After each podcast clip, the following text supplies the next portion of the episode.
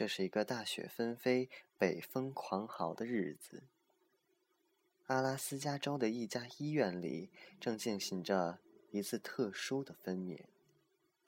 医生、护士忙里忙外为一个叫多莉的妇女接生。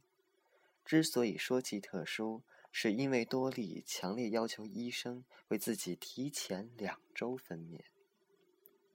孩子平安降生后，多莉蠕动着嘴唇向护士恳求道：“护士小姐，求求你，将我和我的孩子马上送回我的家里，因为我的丈夫正盼着这个小生命的来临。”医生和护士们把大人和小孩包得严严实实，抬上救护车向多莉家中疾驰。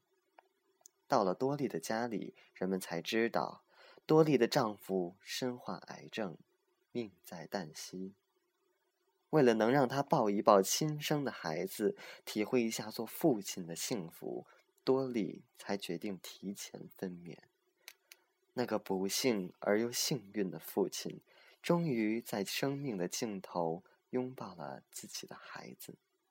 他说：“孩子，你真美丽，我是你父亲。”不要忘记我。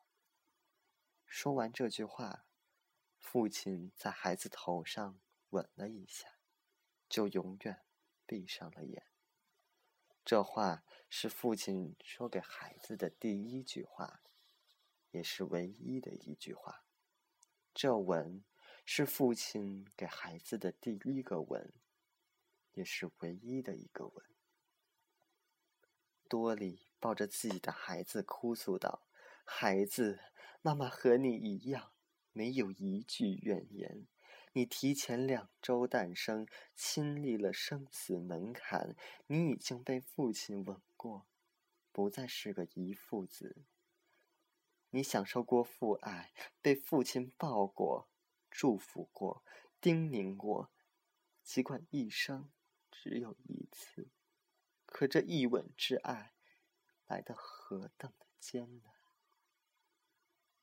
在场的人们无不为之感动。这种爱，宁可少有，不可没有。这是爱的纽带。